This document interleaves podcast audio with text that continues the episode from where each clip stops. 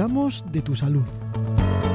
Un programa semanal que te ayudará a llevar una vida más saludable y más feliz.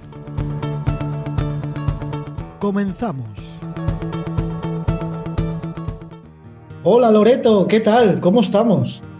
Hola Manu, muy bien. Ya finalizando agosto y, poniendo nuestra mente en iniciar la actividad ya otoñal. Capítulo tras capítulo, semana tras semana, contenido tras contenido, estamos haciendo una biblioteca espectacular, ¿eh? Sí, la verdad es que tenemos muchos temas de interés para ayudar a nuestros oyentes a cuidar su salud y que puedan vivir mejor, con mejor bienestar y felices. El tema de hoy, bueno, te lo comentaba antes fuera de micro, yo no lo esperaba, pero es algo que tenemos y que día a día vemos, nunca mejor dicho, pero no sabemos el porqué de las cosas, ¿no? Hoy vamos a hablar del síndrome del ojo seco. Sí, el síndrome del ojo seco que lo padece bastantes personas, pero no lo saben no, no son conscientes de que tienen este problema y, no lo tratan bien, con lo cual con el tiempo empeora. Claro, yo he descubierto ahora cosas porque, bueno, todos sabéis que, me he puesto lentillas y entonces, bueno, ah, he descubierto ciertas cosas ¿no? que no sabía antes. Eh, Loreto, ¿qué es el ojo seco? Pues el ojo seco es un síndrome que afecta a bastantes personas, como he comentado, y, tiene como consecuencia una disminución de la calidad visual y que producen síntomas que dan lugar a un disconfort, a no estar cómodos. Es una enfermedad crónica, oftalmológica, que en un principio no es grave. En un inicio no trae mayores problemas, simplemente hay que usar eh, las lágrimas artificiales. Bueno, hablaremos más adelante en, el programa, en este programa del tratamiento, en unos minutos. Y, si no se trata, no, hay ese cuidado con el ojo, pues sí que puede dar lugar a, complicaciones más severas y no reversibles, como puede ser una queratoconjuntivitis seca o la elastosis corneal, que son enfermedades ya que, pueden poner en riesgo eh, el ojo y la vista. ¿Cuáles son las causas de que tengamos esa sequedad de los ojos? Esta enfermedad eh, se produce por escasez de la cantidad de lágrima o por una mala calidad de eh, el contenido de la lágrima, de las sustancias que, componen la lágrima. Y las causas, en un principio, la, mayor es eh, la alteración hormonal, sobre todo en mujeres, en edad de menopausia y de posmenopausia. Y esto conlleva a un mal funcionamiento de las glándulas lagrimales, y a una disminución de esa secreción de las lágrimas. Pero hay otras causas, no es la única. hay veces que el ojo seco es una enfermedad secundaria a enfermedades autoinmunes y en este caso pues habría que mirar también si se está produciendo esta situación. los factores de riesgo que pueden llevar a producir ojo seco y que son causa de, esta enfermedad, pues son el no cerrar de manera completa los párpados.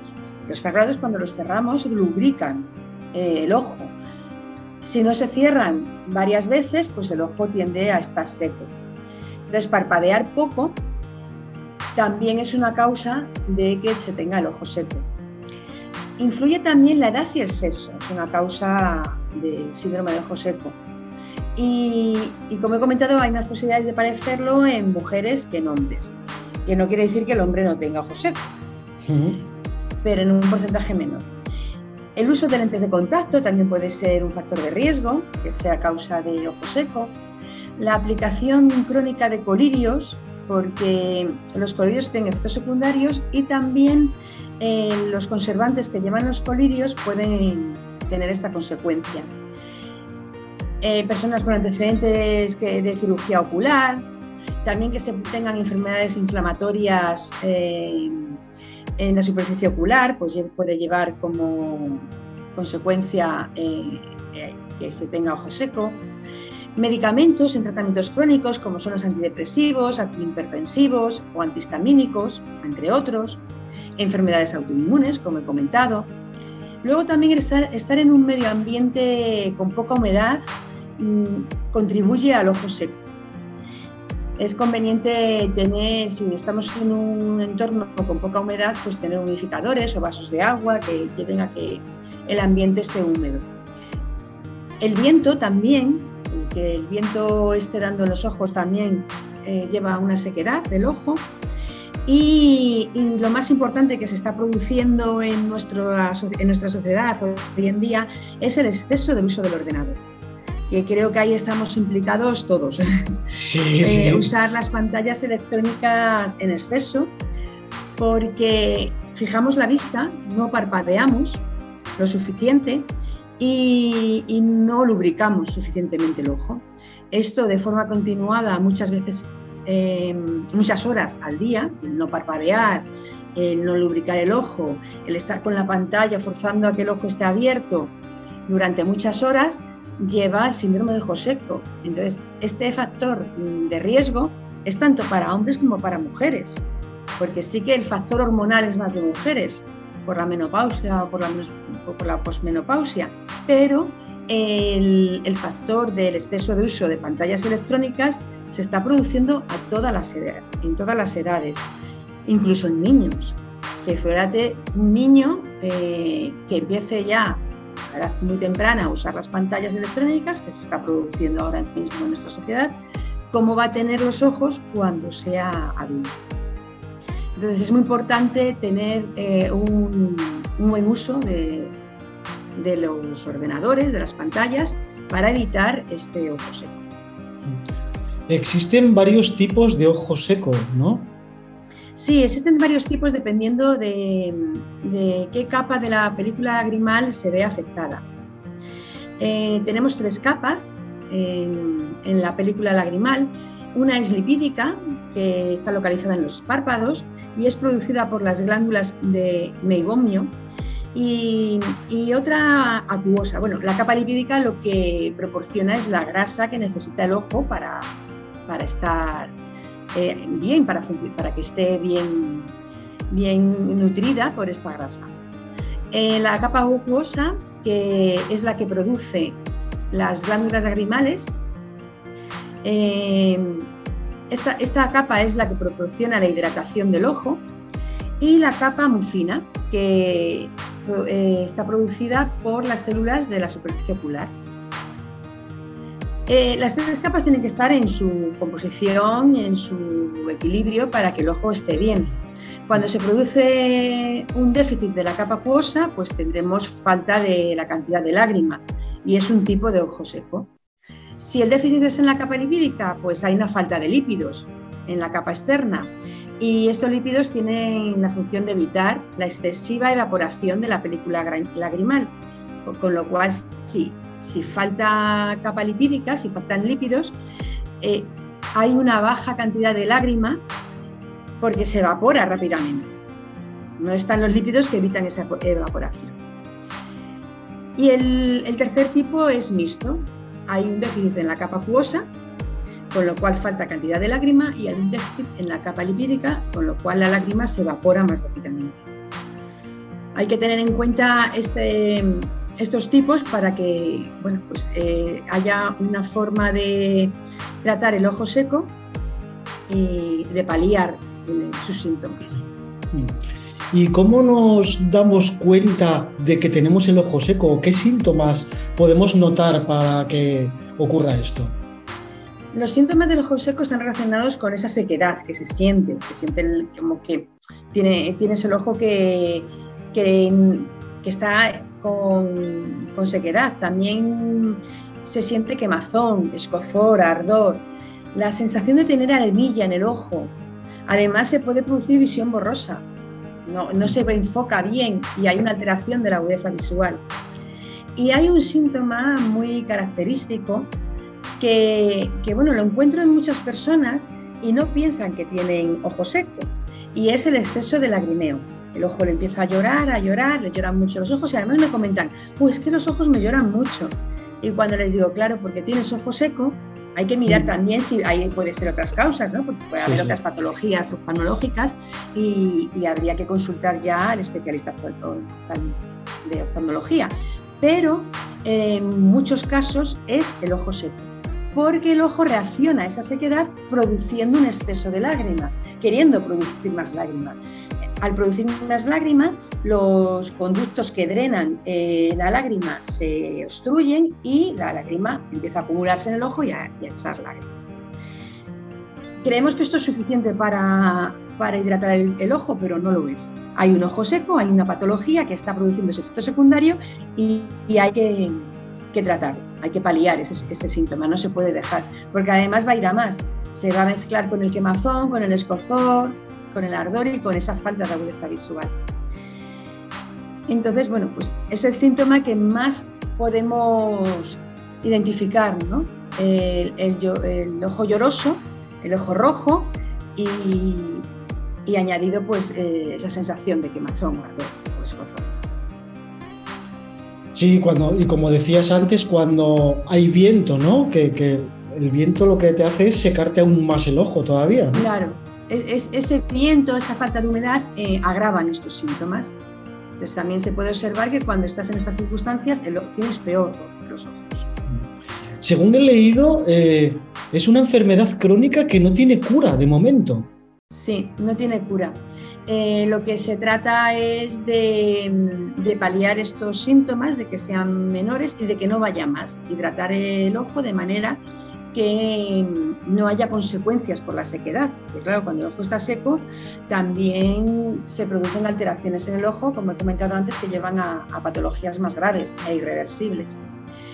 Eh, lo que se hace es em, tratar con, lágrimas artificiales la, superficie del ojo para aumentar esa lubricación en casos, en casos muy extremos se pueden usar gafas que cubran todo el ojo, sobre todo en sitios donde hay viento para que no se resequen tanto.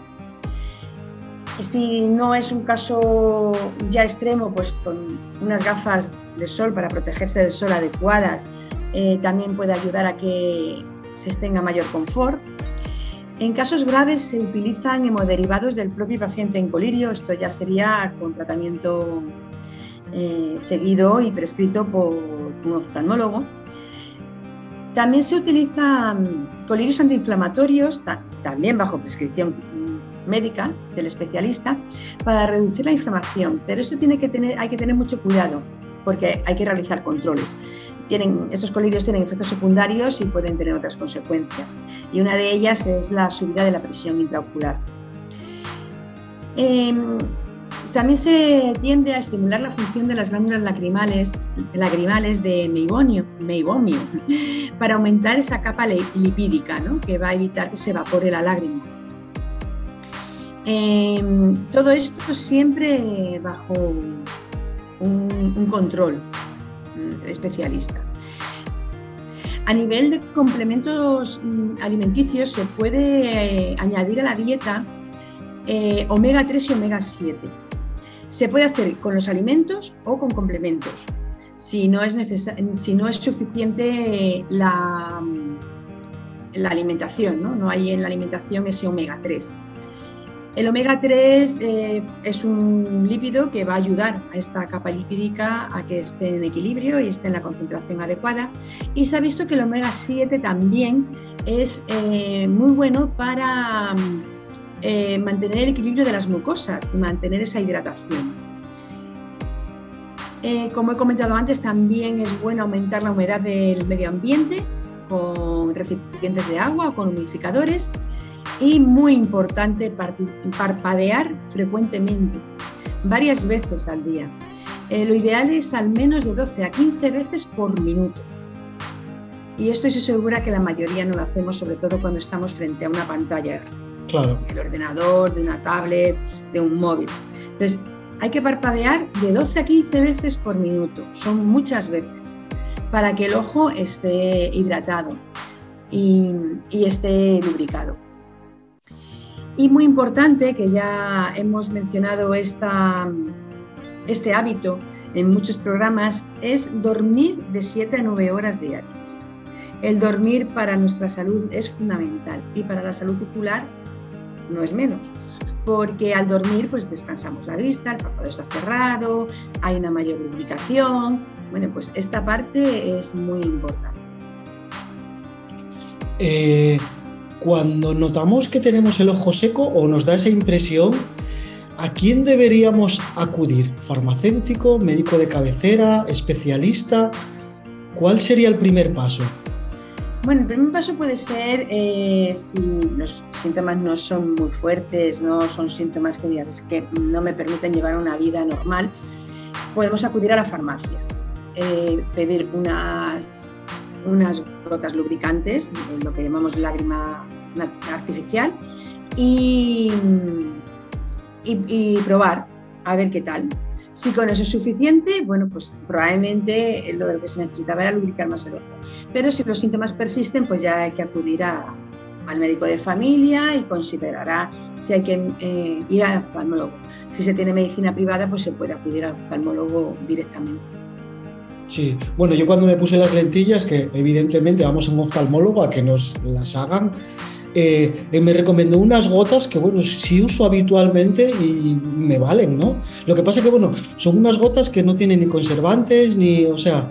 Eso es importante. Sí, creo que tienen ácido hialurónico nada más, o algo así. Sí. Hialurónico, sí, ¿cómo se llama? Sí, está, es muy importante utilizar gotas eh, oftalmológicas eh, o gotas mm, de lágrimas artificiales sin conservantes. Los conservantes no son, hay conservantes que no son buenos para, para la salud ocular. Y también importante eh, esta parte que, me, estás comentando del ácido hialurónico, porque es, una sustancia muy hidratante. Y, si lo contiene, ayuda a esa lubricación.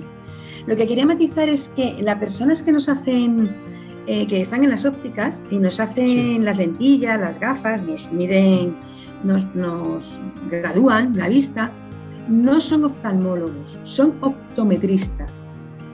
Entonces, eh, son especialistas en medir la, la agudeza visual, si tenemos que utilizar, qué, qué dioptrías, podemos tener, que, mm, eh, pues eso, si necesitamos gafas, hacerlas, o las lentes de contacto. El oftalmólogo es un especialista médico que está en, los centros, en los ambulatorios o en los centros de especialidades médicas. es, un médico. Es, eh, bueno, el título informativo, ¿no? Porque el optometrista no puede diagnosticar enfermedades y no puede tratarlas. Claro. Yo tengo suerte porque donde yo fui, yo sí hay un oftalmólogo de verdad allí que fue el que me detectó varias cosas para, para, para la vista, ¿no? Y, bueno, es verdad que no suele ser, pero era, oftalmólogo. Sí, si, se da el caso que es oftalmólogo y optometrista, o es oftalmólogo y se también a, graduar la vista, pues fenomenal. Pero, asegurarse, está, bien saberlo, sí. Claro, porque puede llevar a confusión, ¿no? De que como has ido a la óptica y te ha visto el optometrista, que hay gente que considera que es un oftalmólogo y no te ha dicho que si tienes ninguna patología, pues estás bien. No. puede haber una patología que el optometrista no detecte. En algunos casos, pues dice, oye, ves al oftalmólogo porque veo algo que no está bien. Pues fenomenal. Pero no fiarse de que el optometrista puede detectar una patología porque no es así, no, no es su función. Entonces es bueno si, si, sigue habiendo molestias, si hay síntomas que no se pasan, ir al especialista médico. Por eso es dramatización. ¿Que vas al, oftalmólogo y te hace todo? Fenomenal. Claro. ¿Cuántas veces podemos echar al día estas gotas que no tienen conservantes ni nada de eso, que son... Sí, se pueden echar tres veces al día. Y bueno, en momentos que siempre se queda entre, entre una vez y otra también se pueden echar. No, no, no hay un límite de, de, veces, pero sí es verdad que el ojo al final se acostumbra a, lo mejor a estar demasiado lubricado.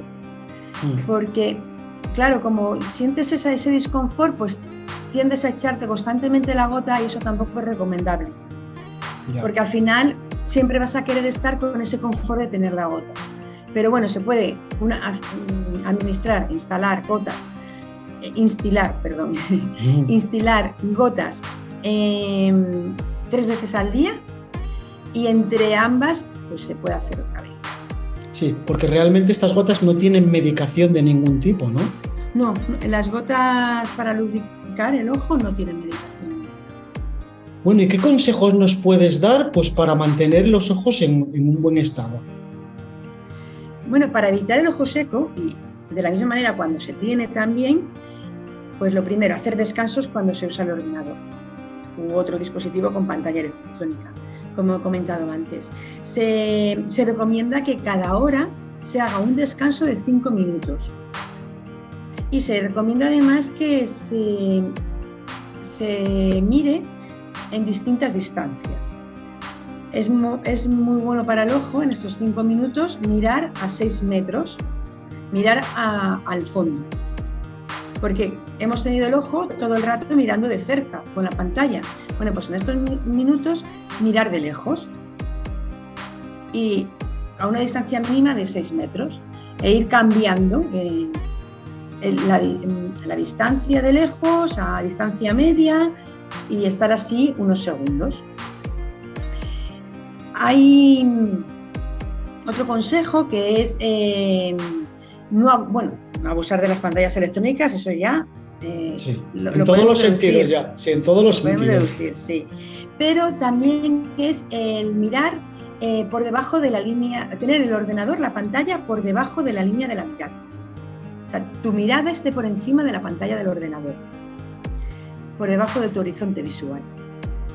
Parpadear frecuentemente, como hemos estado comentando, y tener una buena higiene palpebral esta buena higiene se puede tener con toallitas estériles específicas para ello, para que no se acumule eh, pues, secreciones y restos de suciedad en los párpados. Respecto a, las lentes de contacto, es importante limitar las horas diarias que se usan. Un máximo eh, de tiempo, usarlas un máximo de tiempo que está indicado por la propia lentilla, según el tipo de lentilla que sea, y si se pueden tener menos horas, mejor sobre todo si ya se tiene ojo seco.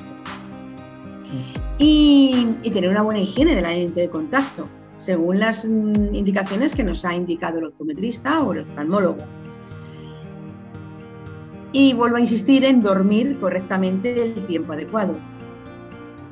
Sí, sí que es verdad. Los que llevamos lentillas, yo bueno, yo hace poquito, pero sí es verdad que nos solemos pasar con el horario de ellas puestas aunque lo intentemos siempre, si no trabajas, no sé qué, si no, luego no las quitas, no las puedo, y siempre que nos pasamos bastante, ¿no?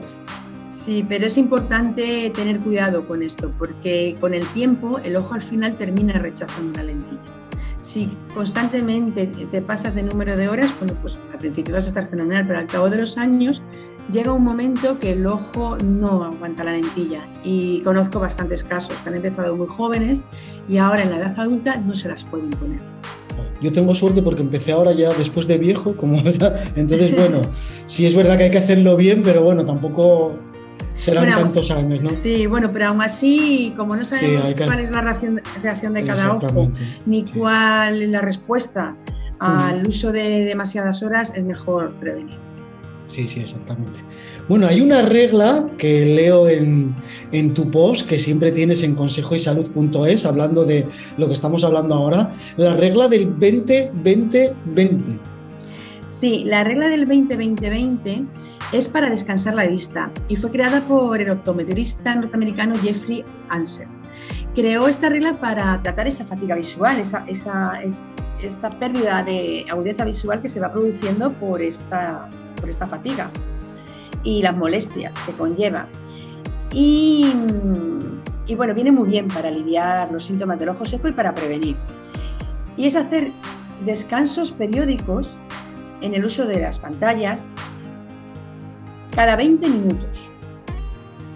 Cada 20 minutos descansar y mirar algún objeto que esté a más de 20 pies, que son 6 metros de distancia, y hacerlo durante 20 segundos. Por eso es 20-20-20. Cada 20 minutos descansar, mirar a 20 pies, que son 6 metros, y mirar durante 20 segundos. Esto hará que el ojo descanse y, que no tengamos consecuencias eh, de fatiga visual y de ojo seco. Eh, se puede poner una alarma, porque es verdad que 20 minutos cuando estamos con el ordenador es muy poco y, se nos pasan bolas. Y cuando quieres mirar el reloj dices, madre mía, si ya llevo más, incluso puedes llevar más de una hora o, o de dos, que nos ha pasado a todos alguna vez. Pues no, poner una alarma cada 20 minutos para recordar este, esta regla que al final se convierte en un hábito. Y descansar 20 segundos no es nada. Sobre todo si conlleva una buena salud popular. Yo en este aspecto sí que tengo que tomar nota porque no lo hago bien, porque aparte que me paso muchas horas en la pantalla, luego móvil, luego que si la tablet, que si la tele no la veo ya, pero bueno, da igual, hay muchas horas de pantalla y realmente yo no hago ese 20-20, vamos. Sí es verdad que me levanto y descanso y haces cosas, pero aquí en este caso sí que tengo que tomar mucha nota para hacer, para hacer esto. Sí, puedes hacer lo que mejor te venga, o la regla 20-20-20 o el descanso cada 5 minutos. Cada hora descansar 5 minutos, porque a lo mejor 20 minutos es verdad que te corta el trabajo, te corta la inspiración de lo que estés haciendo. Bueno, pues una hora, cada hora, ponerte una alarma y descansar 5 minutos. Pues te levantas de la silla, que también va a venir bien para la salud eh, corporal porque se activa también el sistema circulatorio, que estar sentado tanto tiempo no es bueno. Mm, cada cinco minutos te levantas, te mueves, bebes un vaso de agua, te hidratas. O sea, en un, mismo acto podemos hacer varios hábitos que nos van a ayudar a nuestra salud. Pues a los cinco minutos, ha pasado la hora, suena la alarma, a los cinco minutos nos levantamos de la silla, nos movemos, bebemos un vaso de agua, nos hidratamos y a la vez hacemos el ejercicio de mirar en distintas distancias. Pues mm. estamos cuidando varias, varias partes de nuestro cuerpo. Sí, bueno, mira, yo eso, cada 45 minutos, 50, a lo mejor no llega la hora. Si es verdad que me levanto, eh, hago cosas, bebo agua, no sé, atiendo a lo mejor otras cosas, salgo a dar una vuelta, o eso sí que lo hago, eso sí que... Fenomenal. Salir al exterior es bueno porque también fijas la mirada en, la distancia, ¿no? A más de 6 metros. Bueno, pues ahora hacerlo con conciencia para que no, no se pase la oportunidad de mirar al horizonte. Mira, hay una cosa, hablando así de hábitos saludables, ¿no? De cosas bien hechas, hay una que sí me acostumbré y es cuando me levanto, lo primero que hago es bebo agua y salgo a la ventana, abro la persiana a la ventana y salgo a la calle a ver la luz del sol o la luz del, del día y luego ya hago el café y hago, eso lo hago todos los días. Sí, sí, yo también hago lo mismo porque, bueno, para mí es como coger energía sí, para el sí, es verdad y a la vez respiro. Hago una inspiración profunda y lenta y una expiración para iniciar. Sí, a mí es que me sienta muy bien. Lo del agua, bueno, pues eso, activas un poco ya todos los órganos, sales, ves la luz del día, te da un poco el... Y ya empiezo en la mañana. ¿sí? sí, sí. Es un consejo muy bueno para que lo sigan las personas que nos están escuchando. Sí, yo se lo aprendí de ti, ¿eh? que lo sepa también la audiencia, que es un consejo que además que no te das cuenta, pero luego ya es un hábito que haces sin pensarlo. Sí, y es un hábito que, te ayuda también a, la mente y a equilibrar tus emociones. si además lo haces con conciencia de, bueno, voy a tener un buen día con pensamientos positivos, va completando ese bienestar del día a día. Sí, porque al final el estado de ánimo con el que empiezas el día tiene mucho que ver para lo del resto del día, ¿no? Mucho. Visualizar tu día como algo bonito, eh, como que va a ser un día bueno, en el que vas a tener buenas experiencias y en el que, bueno, tienes trabajo que hacer, pero te vas a dar tiempo para organizarlo y vas a disfrutar con él, o vas a intentar que sea lo más armonioso posible, porque bueno, para personas que estén escuchando y digan, sí, sí, ¿cómo voy a disfrutar yo con mi trabajo? Bueno, pues es tu labor de ese día y cuanto mm. mejor lo hagas y con mejores pensamientos y emociones, mejor vas a vivir. Bueno, pues con estos consejos y parpadeando, por supuesto, aunque estemos delante de la pantalla. Que no se nos olvide parpadear. Eso es. Especialmente si se llevan lentillas. Eso es, sí. Sí, yo ahora me doy cuenta de muchas cosas por eso, porque llevo lentillas y evidentemente tienes que tener un mayor cuidado, ¿no? Que, que habitualmente. Y bueno, pues sí, en ese aspecto más o menos creo que lo hago bien. Genial. Bueno, pues aquí nos despedimos eh, hasta la semana que viene, Loreto, que está ahí ya. Sí, hasta la semana que viene que trataremos otro tema interesante y, y, para, y que va a ayudar a cuidar la salud. Eso no os olvidéis de leer consejoysalud.es, que tenemos todos los artículos allí también. Y bueno, pues seguro que apoya todo esto que, que nos escuchan. Sí, y además si tenéis alguna duda, pues os podéis poner en contacto conmigo a través de la página de contacto que hay en consejoysalud.es. Bueno, pues Loreto, eh, un abrazo fuertísimo y un besazo y nos escuchamos la semana que viene. Nos escuchamos la semana que viene, Manu. Otro abrazo.